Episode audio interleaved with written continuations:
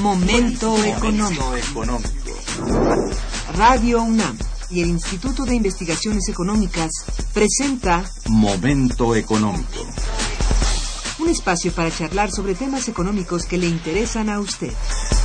Acompáñenos.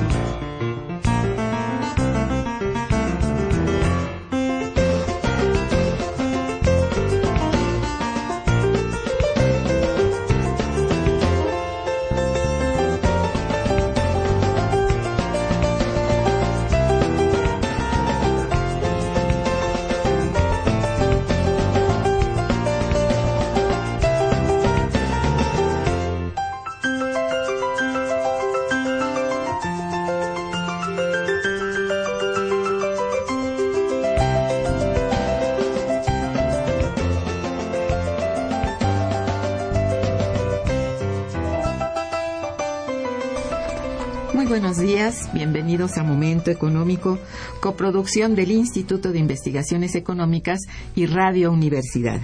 Les saluda Irma Manrique, investigadora del Instituto de Investigaciones Económicas, hoy jueves 5 de febrero de 2015. El tema que abordaremos el día de hoy es justamente aniversario número 98 de la Constitución Política de los Estados Unidos Mexicanos. Para ello contamos con la muy valiosa presencia del maestro Humberto Hernández Arad. Bienvenido, maestro. Buenos, días, buenos días, doctora Manrique. Nuestros teléfonos en el estudio, se los recuerdo, 55 36 89 89, que cuenta con dos líneas.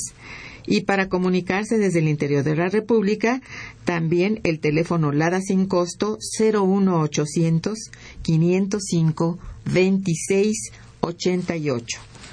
La dirección de correo electrónico para que nos manden sus mensajes es una sola palabra momentoeconómico arroba unam.mx.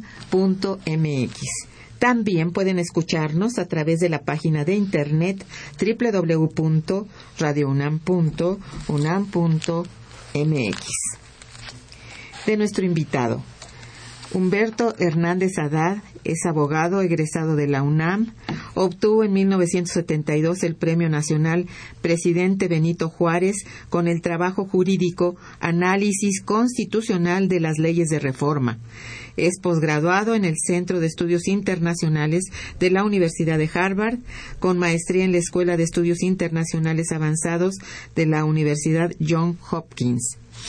Ha sido diputado federal en dos ocasiones, presidente de la Comisión de Ciencia y Tecnología de la Cámara de Diputados, senador de la República, presidente de la Comisión de Relaciones Exteriores del Senado, secretario de Asuntos Internacionales del CEN del PRI, cónsul general de México en San Antonio, Texas, articulista en varios periódicos y revistas de México y del extranjero, ha obtenido el premio Juchimán de Plata en la categoría Derechos Humanos y por la Paz, otorgado por Juchimanes de Plata, Asociación Civil, en el estado de Tabasco, en el mes de noviembre del año 2012. Muy bien, el documento sin duda más importante que rige la vida de nuestro país desde hace ya 98 años es su constitución política. Una constitución que costó mucho a nuestro país para concebirla y que ha enfrentado infinidad de problemas desde su establecimiento, así como modificaciones a las que se ha visto eh, sujeta de acuerdo con las administraciones gubernamentales que se han sucedido a partir de entonces. Maestro, eh, ¿cuál sería una, en primer lugar, una definición de lo que es una constitución política? Muy buena pregunta, doctora Manrique. Eh, la constitución es la manera en que los países definen su personalidad jurídica y la manera en que quedan establecidas las facultades de distribución del poder eh, de la manera en que funcionarán las instituciones de ese país, la manera en que tendrá personalidad jurídica una población asentada en un territorio en ejercicio de su soberanía. En la teoría general del Estado, existe un Estado cuando tiene una población, un territorio, un gobierno constituido y una soberanía en ejercicio. Si falta uno de esos cuatro elementos, no puede haber Estado. Claro. Y el Estado tiene su declaración formal de existencia en la constitución política del Estado al que se refiera. Es importante recordar hoy, aniversario nonagésimo octavo de nuestra constitución política de los Estados Unidos mexicanos, cómo nacieron las constituciones. Es importante porque este año se van a cumplir 800 años de haber nacido la primera constitución en el mundo, fue en Inglaterra. Fue el 15 de junio del año 1215 cuando el rey Juan sin tierra, enfrentando una fuerte rebelión popular, aceptó firmar un documento llamado la Carta Magna de las Libertades, conocida como la Magna Carta Libertatium la Carta Magna de las Libertades nace el 15 de junio de 1215 en Inglaterra y marca el inicio de una nueva tendencia universal, la de plasmar por escrito cuáles son los derechos fundamentales de las personas y cuáles son las obligaciones de las autoridades. En esa Carta Magna de Inglaterra, que ojalá en nuestra Universidad Nacional Autónoma de México tengamos oportunidad de ver por lo menos un, gran evento de análisis jurídico, histórico, económico, sobre qué significó el advenimiento de la Carta Magna en Inglaterra y su influencia en el resto del mundo, porque es de preverse, doctora, que en los próximos años el siglo XXI va a ser muy rico en eventos constitucionales. Eh, hay una nueva tendencia en el derecho público para comenzar a incorporar y definir con reglas de punto fino el derecho económico, los derechos de propiedad de las naciones. Eh, mucho de lo que hay detrás de los cambios y reformas que le han ido haciendo a nuestra Constitución en realidad son de contenido económico forman parte de la esfera del derecho económico, especialmente en lo que se refiere a los derechos de propiedad de la nación. El caso de los hidrocarburos es un ejemplo muy concreto. En cuanto a la historia constitucional de México, es riquísima. Es impresionante cuando uno revisa las páginas históricas que México fue escribiendo desde que se constituye como país independiente el pensamiento de altísimo vuelo intelectual que tuvieron los diputados que fueron a distintos congresos constituyentes a expresar el sentimiento del pueblo mexicano. Eh, una mención muy honrosa merece lo hecho por José María Morelos y Pavón. Eh, en, el Congreso de Chilpancingo Guerrero, estado que hoy es todo eh, un fenómeno que tiene que resolver el Estado mexicano para devolverle la tranquilidad, la institucionalidad y la gobernabilidad al Estado de Guerrero, baste recordar que el 13 de septiembre de 1813, en el templo de Santa María de la Asunción en Chilpancingo, José María Morelos y Pavón convoca a lo que termina siendo eh, los 23 artículos de un documento histórico llamado Los sentimientos de la nación y cuando se clausura el Congreso de Chilpancingo el 6 de noviembre de 1813 y tratan de conferirle a Morelos el título de generalísimo, ¿cómo cree que responde?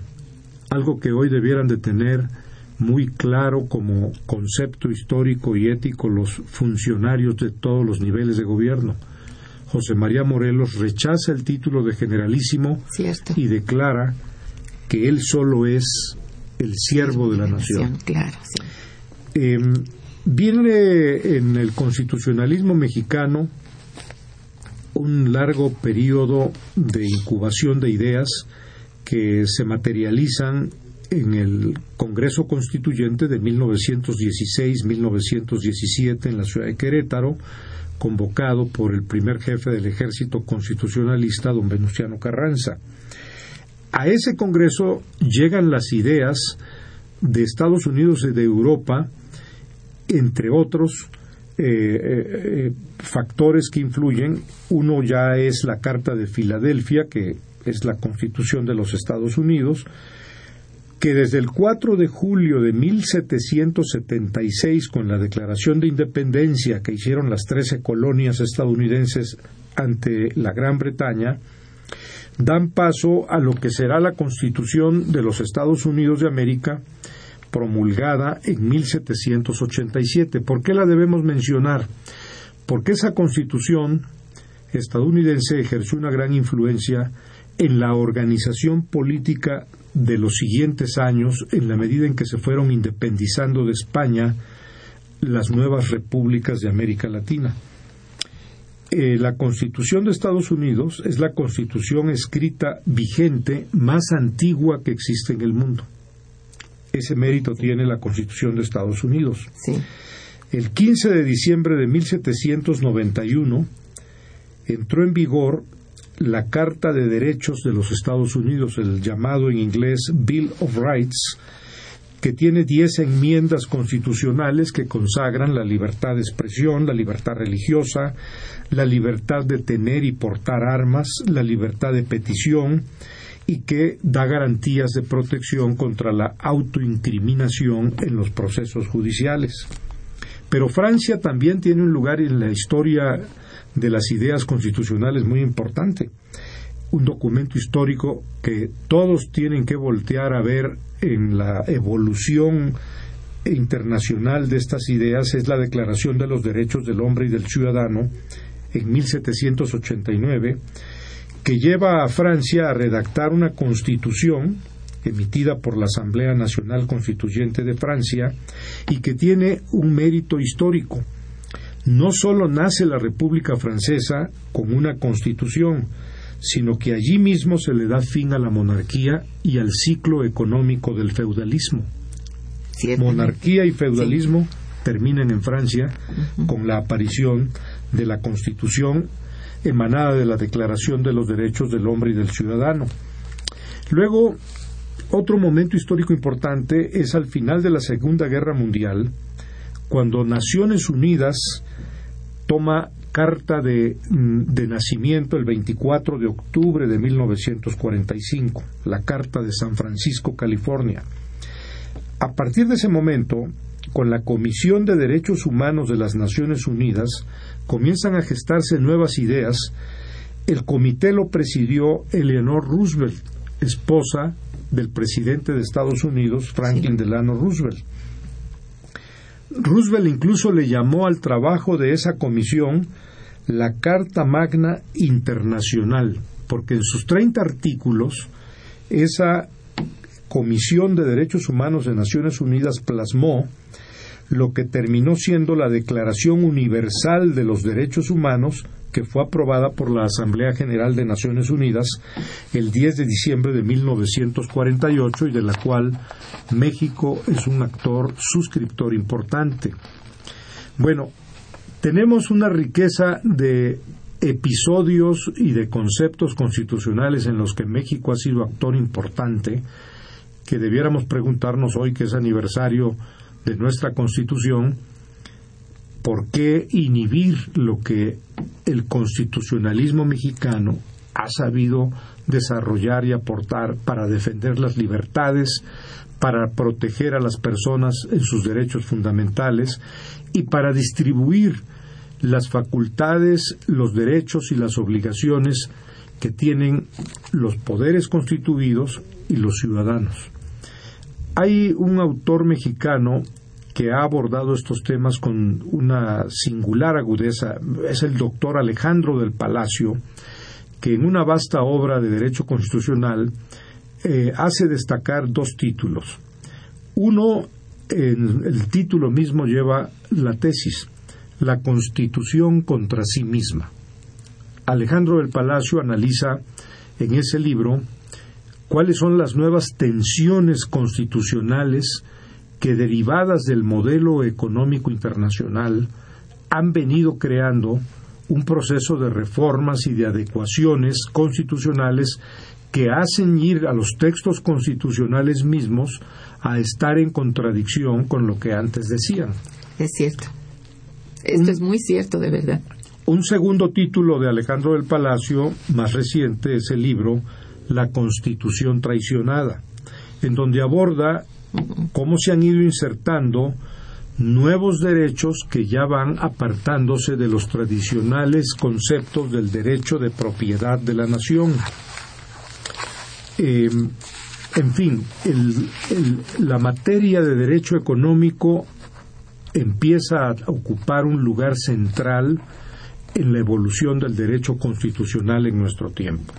Otro tema muy delicado y de la mayor trascendencia social es el futuro de la seguridad social en los marcos constitucionales, especialmente en el derecho constitucional mexicano. El doctor Alberto Briceño Ruiz, que preside la Academia Mexicana de Derecho de la Seguridad Social, ha convocado eh, recientemente a varias sesiones de la Academia para estudiar hacia dónde está evolucionando eh, el concepto jurídico de la seguridad social en México, que tiene su primer antecedente histórico en la fracción 29 del artículo 123 constitucional, que comenzó por dejar en alguna época a los Estados miembros del Pacto Federal en libertad de legislar según sus capacidades económicas en materia de trabajo y de seguridad social, creando lo que se llamó en México en aquella época las cajas de seguros populares y que luego tomaron vida como seguridad social cuando el presidente Emilio Portes Gil presenta la iniciativa de ley del Seguro Social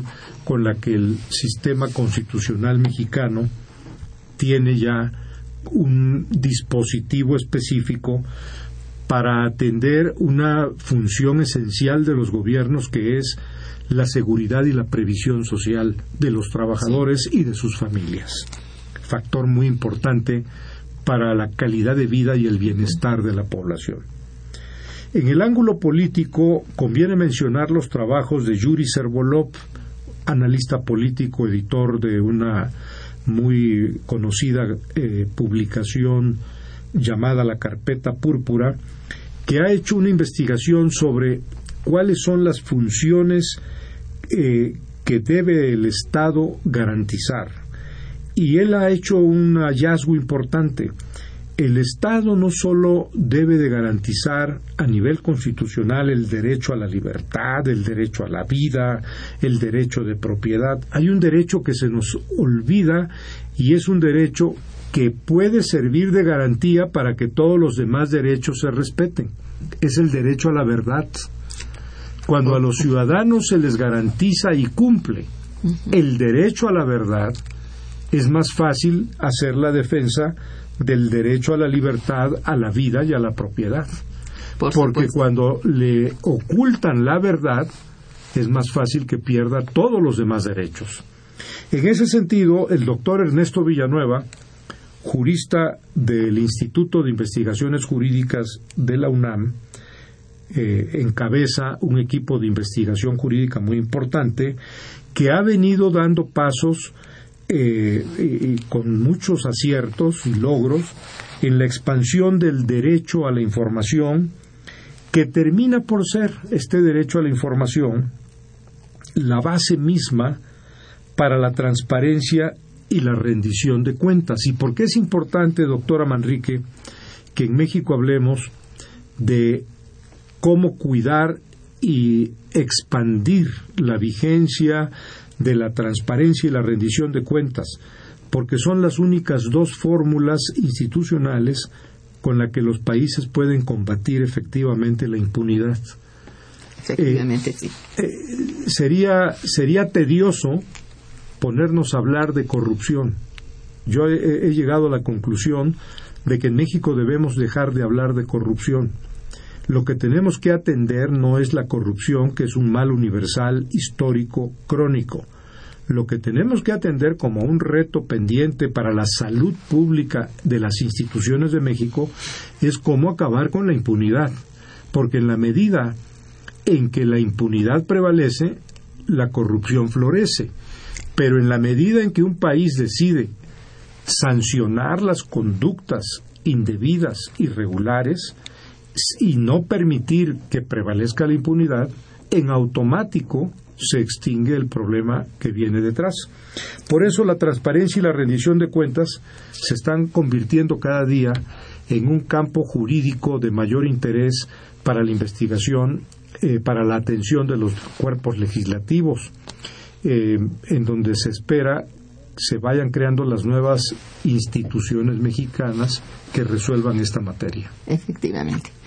Bueno, ¿cómo ve usted cuál ha sido el significado en estos 98 años de existencia de la Constitución Política de México en la economía?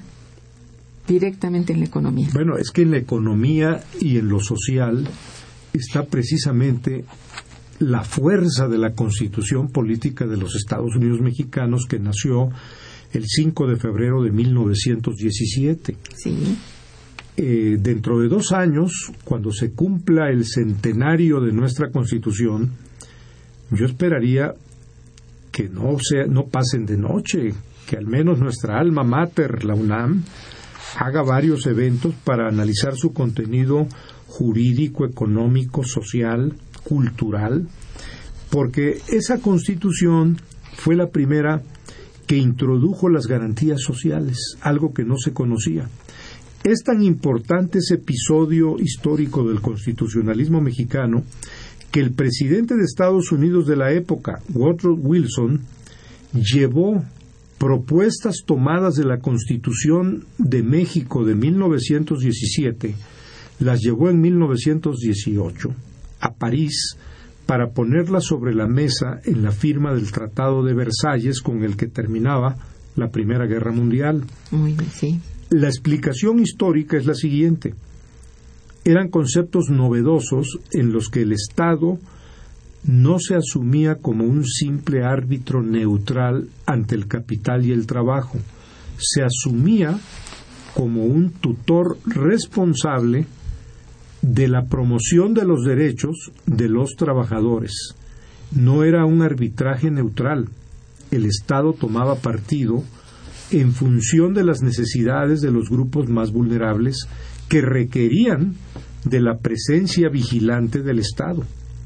Y en ese sentido, la revolución bolchevique de 1917, que había generado en Moscú un nuevo orden político que venía con una nueva ideología, necesitaba una respuesta argumentativa de un capitalismo con orientación humana y Woodrow Wilson por eso lleva propuestas a París para la firma del Tratado de Versalles que resultan ser ideas tomadas de la Constitución de México de 1917. Eso es muy importante recordar.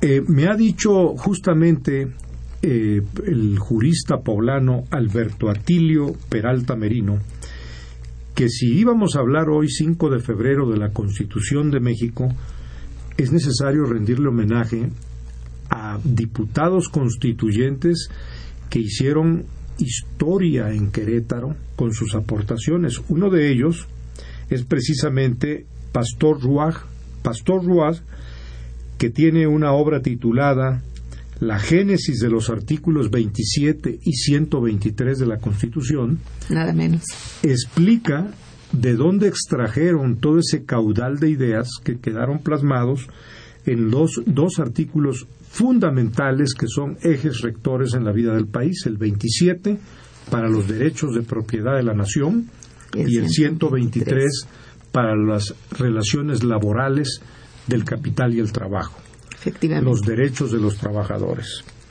Eh, hay eh, obra importante escrita por el diputado constituyente Juan de Dios Bojorques, por el diputado constituyente Félix Fulgencio Palavicini, quien nacido en Teapa, Tabasco, fundador del periódico El Universal, eh, fue al Congreso Constituyente de Querétaro y describen cómo se gestó ese constitucionalismo social que llamó la atención de todo el mundo cuando se descubrió que había un nuevo tipo de constitución, la que no solo tenía garantías individuales, sino también garantías sociales.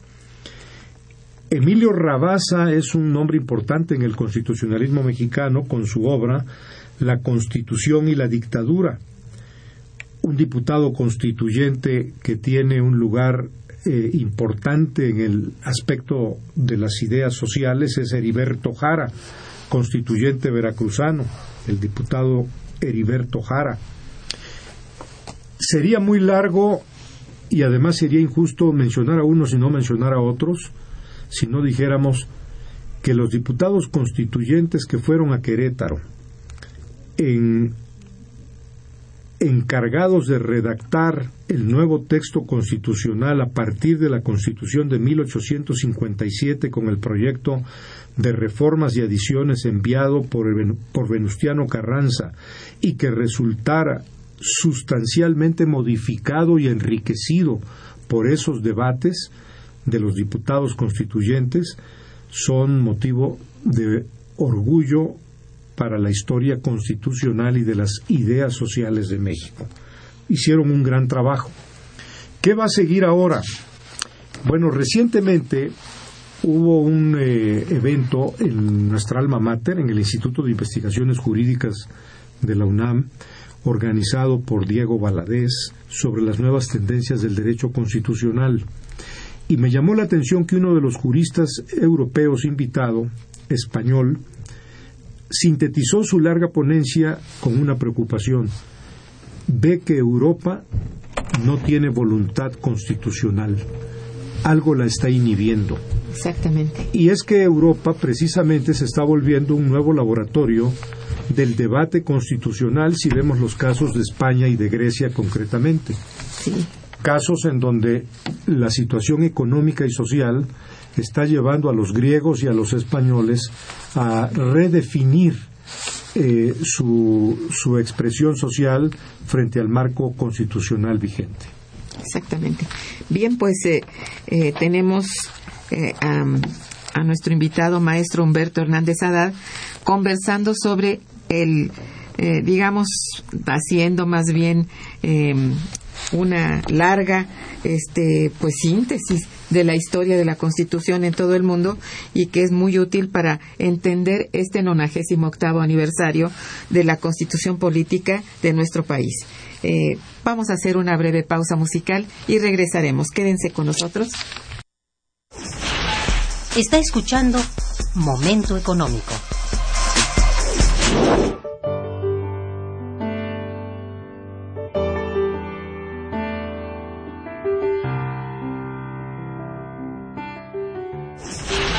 El teléfono en cabina 55 36 89 89.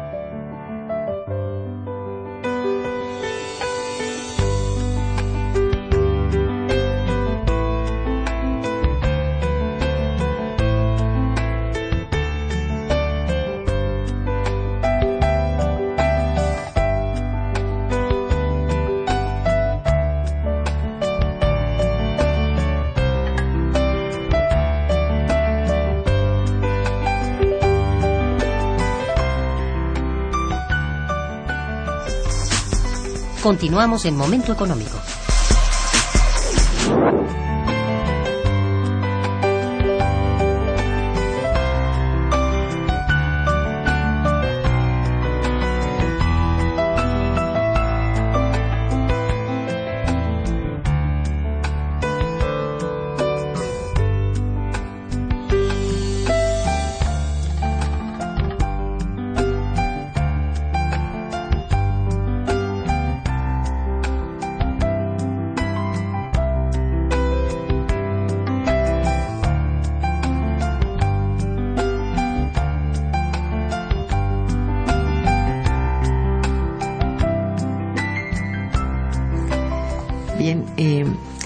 Recibido ya algunas llamadas de nuestros amables radioescuchas, don Jaime Rojas y don José Luis Zúñiga. Eh, don Jaime Rojas felicita al programa, pero sobre todo al invitado. Dice, ¿por qué no han servido para nada las y los políticos mexicanos en el ámbito internacional? Al contrario, parecen ser una carga económica para toda la población. Yo creo que hay un signo común a nivel internacional de desaliento y de indignación social. Eh, es cierto. No solo se puede ver en América Latina, eh, está en Estados Unidos, en Europa, en Asia. Eh, hay un grado de malestar, de frustración social frente a los índices de desigualdad, de inseguridad, de falta de oportunidades, de pérdida del dinamismo para el progreso social. La manera de cuidar que este ambiente no intoxique la vida productiva y creativa del país es primero asumir eh, un compromiso con la solución de los problemas y no con su profundización y agudización. Pues sí. Eh, sería muy lamentable que en la búsqueda de una solución a los problemas del país se cayera en la trampa del encono y la, eh, la violencia interna. Es algo con lo que tenemos que tener mucho cuidado. Porque a nivel internacional, si uno observa, por ejemplo, los casos de Grecia y de España, en Grecia con Siriza, una coalición de partidos de izquierda que lleva al poder a Alexis Tsipras y a este nuevo eh, sorprendente ministro de Finanzas, Yanis Varoufakis, que están haciendo un replanteamiento de por qué Grecia fue endeudada de manera indebida y, plantean una nueva tabla de renegociación financiera para salvar a su país y el fenómeno que ha surgido en España con este nuevo partido político que se llama Podemos, que de la noche a la mañana se está convirtiendo en la segunda fuerza política electoral de España con un discurso de indignación social que hay que observar y analizar. Eh, de manera que no es un problema privativo de México.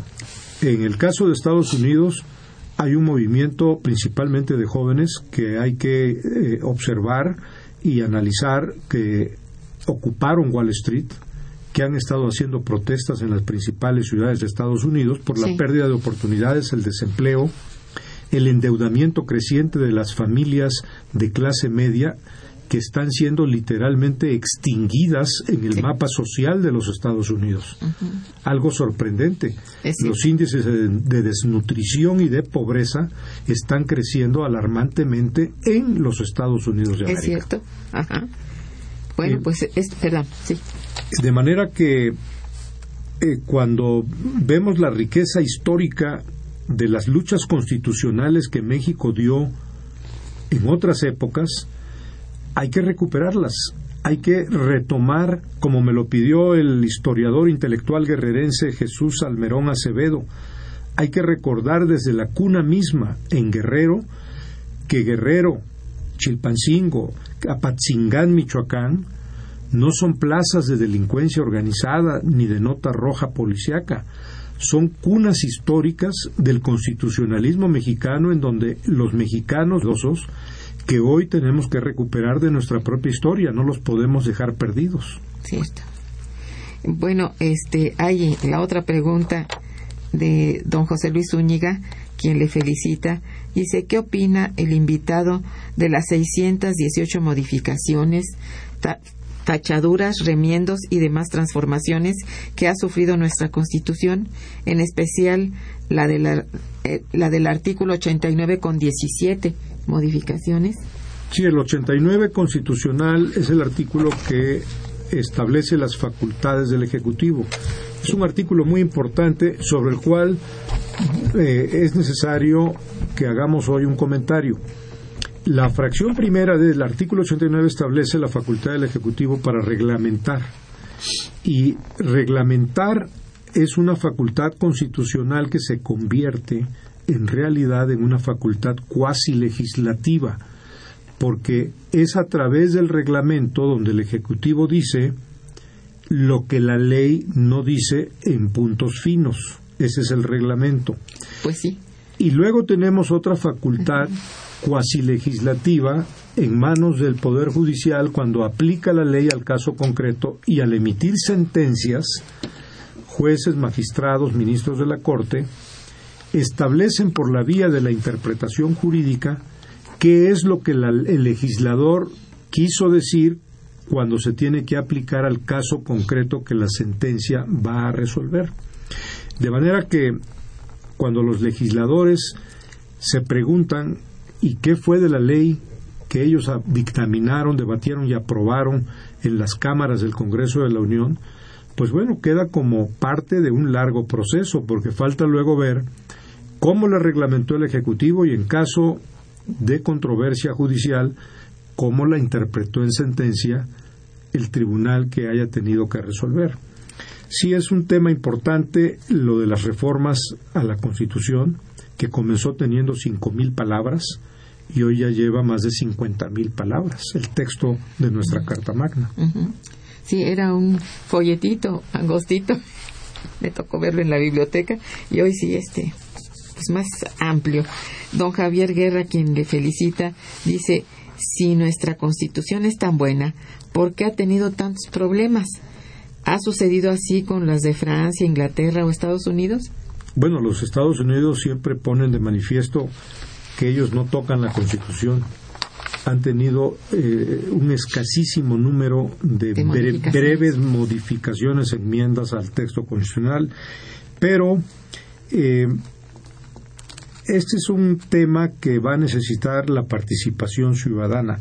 Y qué bueno que sea la propia Suprema Corte de Justicia de la Nación la que ha tomado la iniciativa de abrir casas de la cultura jurídica que están funcionando muy bien. Son casi 50 casas de la cultura jurídica las que ha estado abriendo la Suprema Corte en las ciudades de mayor densidad demográfica en todas las capitales de los estados ya hay una casa de la cultura jurídica, más otras ciudades, eh, Acapulco, Tijuana, Cancún, en donde el público puede ir y con un nuevo sistema de muy buena eh, velocidad y eficiencia, tener acceso a cualquier documento jurídico. No se necesita más que presentarse en esas casas de la cultura jurídica para poder tener acceso a materiales muy valiosos en donde es oportuno decirlo, doctora Manrique, como parte del nivel educativo necesario para el desarrollo del país, es urgente impulsar la cultura jurídica en los ciudadanos mexicanos. Estoy totalmente de acuerdo. Eso comentábamos un poco antes del programa, que es necesario que todo ciudadano mexicano, bueno, del mundo también en, en, en, cada caso, conozca sus deberes y derechos a través de la constitución política. Bien, eh, esta constitución política de México, esta la que tenemos, ¿se encuentra a la altura de los acontecimientos actuales o sería necesario ya repensarla, como ya estamos escuchando de nuestros radioescuchas y también las inquietudes en general de la población. ¿Es necesario repensarla? Han comenzado en los últimos años a escucharse voces sobre la necesidad de un nuevo Congreso constituyente que emita una nueva constitución. Em, yo creo que el mecanismo que tiene nuestra constitución para adaptarse a las realidades que le vayan exigiendo una transformación orgánica al texto constitucional está eh, eh, en consonancia con la tranquilidad interna del país, que es a través de un constituyente permanente que está integrado por las dos cámaras del Congreso Federal, diputados y senadores, más la mayoría, la mitad más uno, de los congresos de los estados, que habiendo esas legislaturas emitido, pueden turnar ya al Ejecutivo Federal para su promulgación las reformas constitucionales. Es un sistema de equilibrio que permite que el Congreso Federal más las legislaturas de los Estados miembros del Pacto de la Unión puedan decidir cuál es la ley suprema en México. Hay una cuestión novedosa, que es de técnica jurídica. Ya no solo se legisla dentro del país, ahora a través de tratados y convenios internacionales se puede introducir al texto de nuestra Constitución aquello que habiendo sido suscrito por el presidente de la República y aprobado por el Senado de la República, pase a ser un tratado que surta efectos jurídicos y por ese mismo hecho forma parte del marco jurídico constitucional. Eso es. Eh, allí habría que eh, tener presente que el 10 de junio del año 2011 se hizo una eh, entró en vigor una reforma constitucional en materia de derechos humanos que establece cosas novedosas, trascendentales. Por ejemplo, en el tercer párrafo del artículo primero de nuestra Constitución queda establecido el principio pro persona, que consiste en lo siguiente. Todas las autoridades mexicanas de todos los niveles de gobierno tienen la obligación de interpretar la Constitución en la manera que mejor favorezca los derechos humanos de la persona en cuestión al momento de emitir una resolución o acto. Este es un principio constitucional vigente desde el 10 de junio de 2011 en el párrafo tercero del artículo primero constitucional y que entra en conexión y armonía con todos los tratados que en materia de derechos humanos estén suscritos por el Estado mexicano. ¿Quién es el ausente ahí? La Cámara de Diputados. En la Constitución de 1857, la Cámara de Diputados sí necesitaba estar presente en el debate y aprobación de los tratados que el Estado mexicano suscribiera con otros países. Una modificación de los años 40 en el siglo XX, 1940 y algo, introdujo el cambio de que con la sola aprobación de la Cámara de Senadores, habiendo firmado el presidente un tratado, este quedaba jurídicamente perfeccionado y surtía efectos. Quizá con el tiempo, especialmente por lo que se refiere a los tratados de libre comercio, habría que ir pensando en la conveniencia, como sí lo hace Estados Unidos, donde los tratados de libre comercio son competencia de ambas cámaras del Congreso, tanto los diputados como los senadores votan a la hora de suscribir acuerdos de libre comercio o tratados, de que los diputados estuvieran presentes en la deliberación legislativa y la aprobación de textos que van a ser de mayor rango incluso que las leyes federales. Sí, pues sí. Siendo tratados internacionales. Al momento en que esos tratados entran en vigor, tienen un rango y jerarquía superior al de las leyes federales que fueron emitidas por ambas cámaras del Congreso. Pues así es. Bien, vamos a un puente musical. Quédense con nosotros. Está escuchando Momento Económico por Radio UNAM.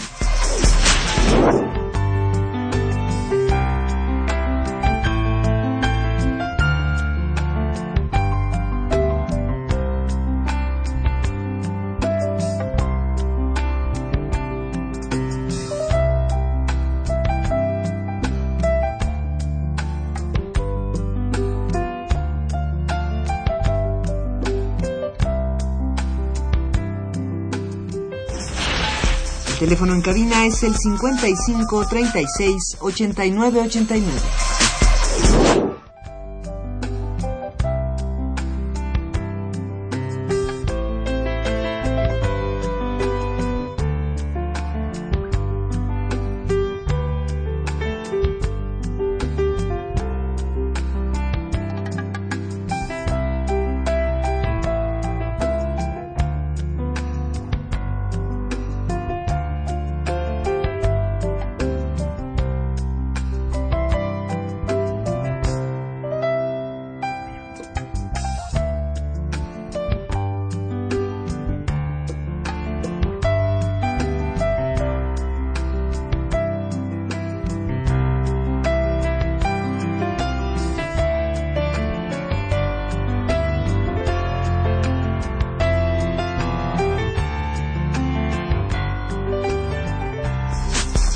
Continuamos en Momento Económico.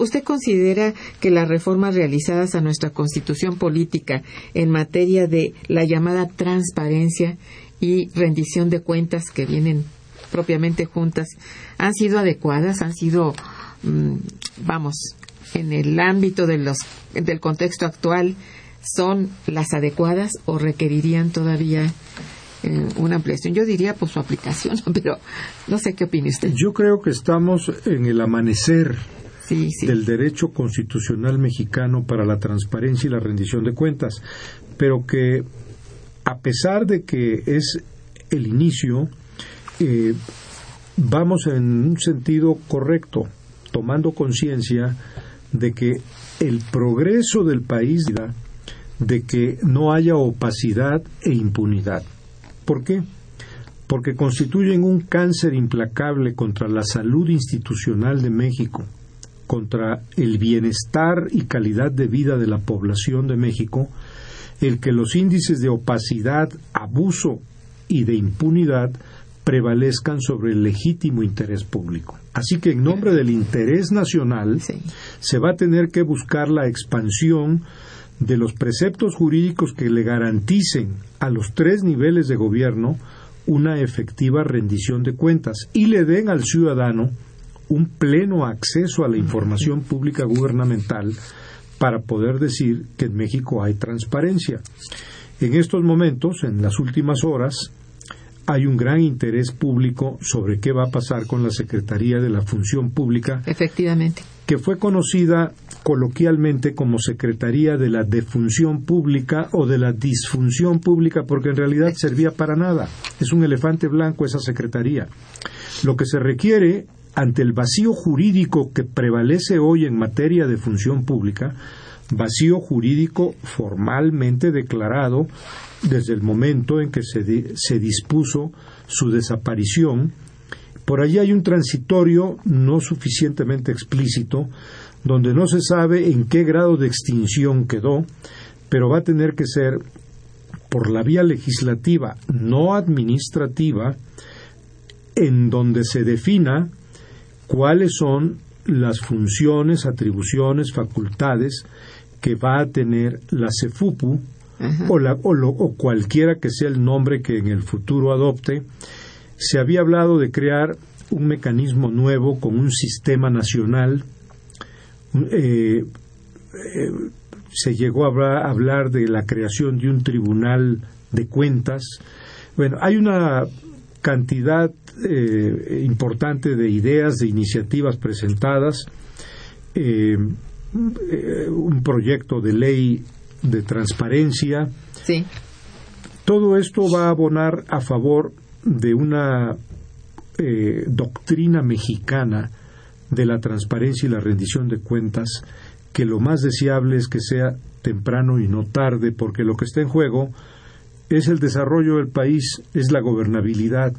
Y además porque una forma directa de contribuir a un buen humor social, a un clima de impulso creativo en- a favor del país, es que la ciudadanía no tenga la percepción de que está siendo engañada, abusada y de que le están siendo ocultados derechos primor- primordiales de acceso a la verdad, que como ya dijimos antes, Sí. es una obligación fundamental de todo Estado constitucional, garantizarle a sus gobernados el derecho a la verdad, A la información que se llama. que es a través de, la información y la rendición de cuentas. Sí. Bueno, hasta hoy existen, tengo entendido, eh, em, leyes de transparencia y rendición de cuentas por Estado.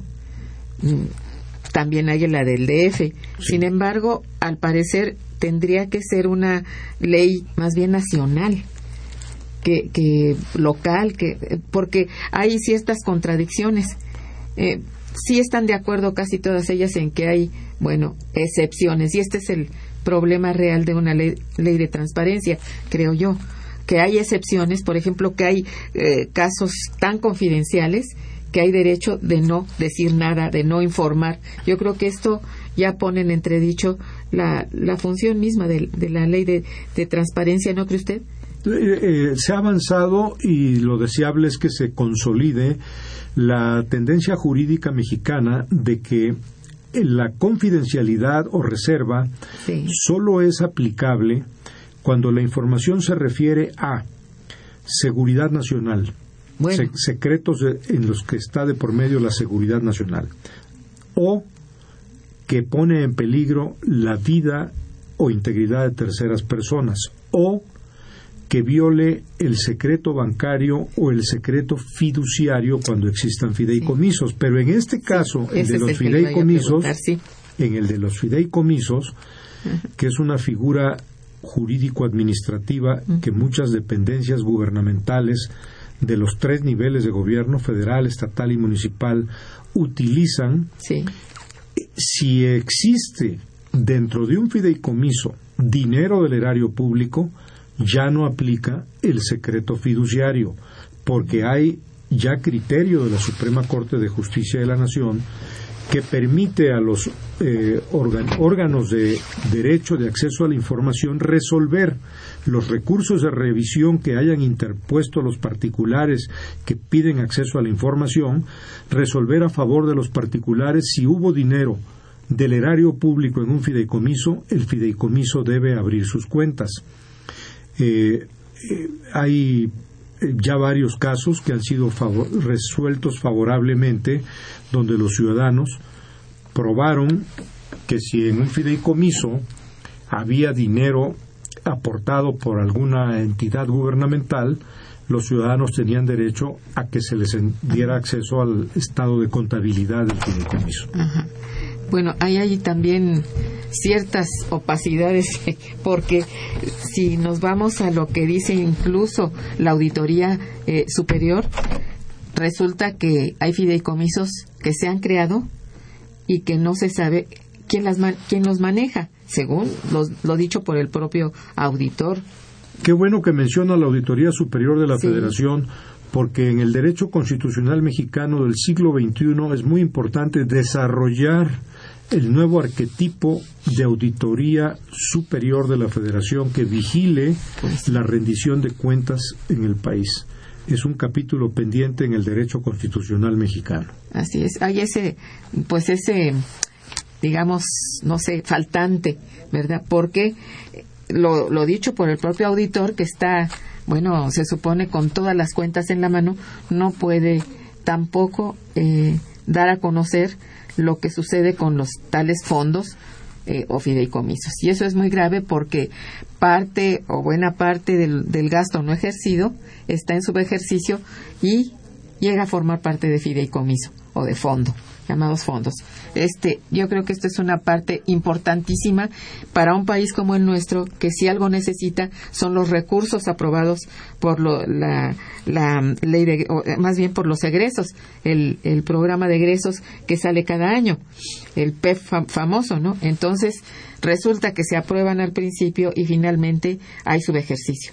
Cuando es necesario, como en este momento, cortar el gasto, hay como una especie de, bueno, se, se justifica, hay una justificación, la crisis, eh, la baja del petróleo, todo esto, pues, pues sí, aunque no, no estoy totalmente convencida, pero esto podría ser una justificación.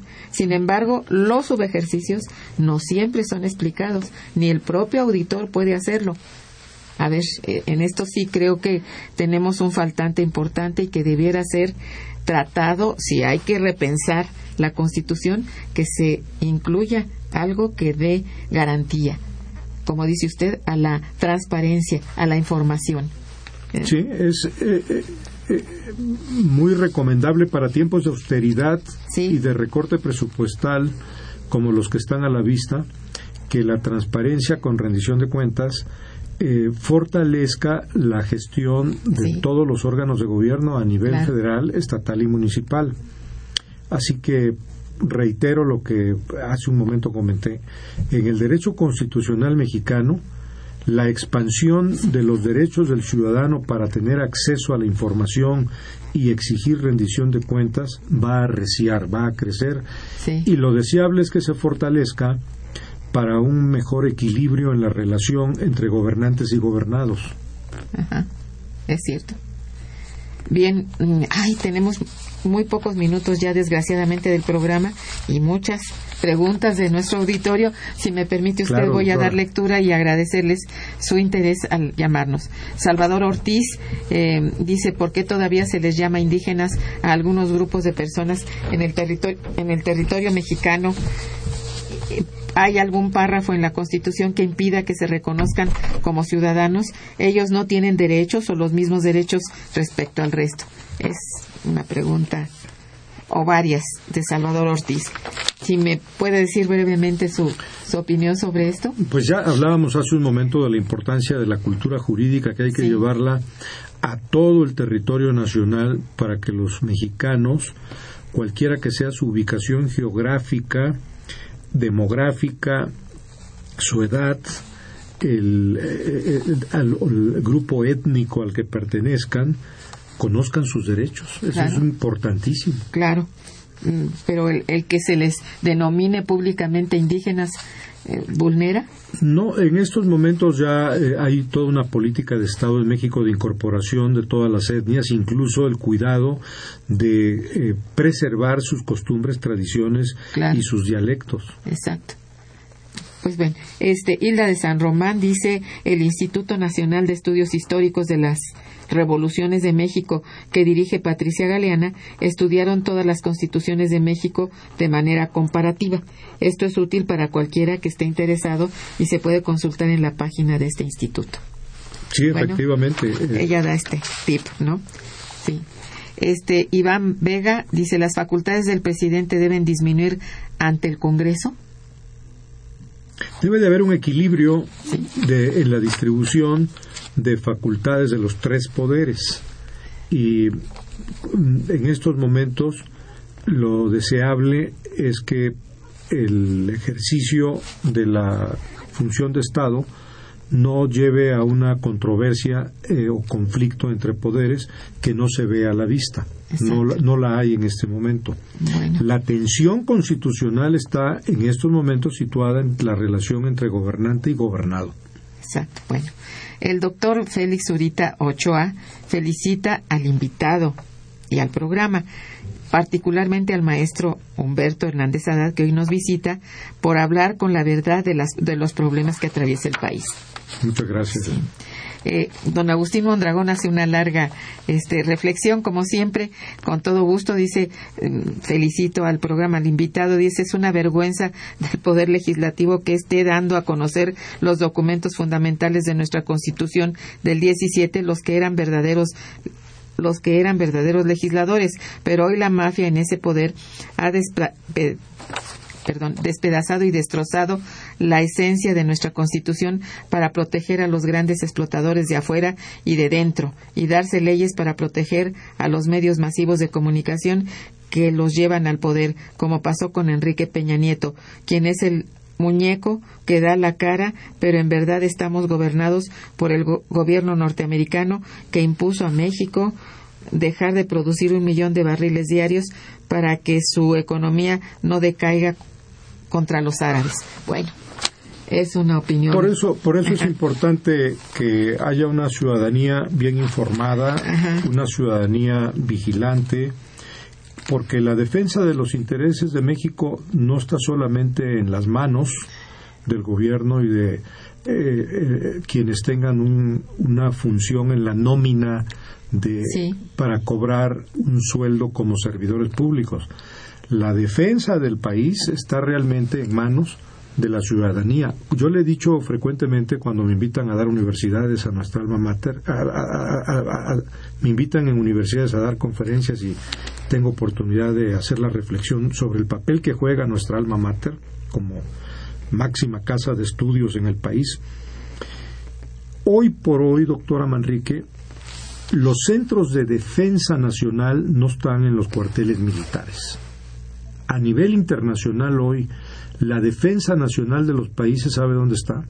En los centros de investigación superior, de investigación científica, tecnológica, de estudios humanísticos, en universidades, institutos tecnológicos, donde se está analizando el problema, sus consecuencias, el retraso en las soluciones, el impacto social, económico, financiero, comercial.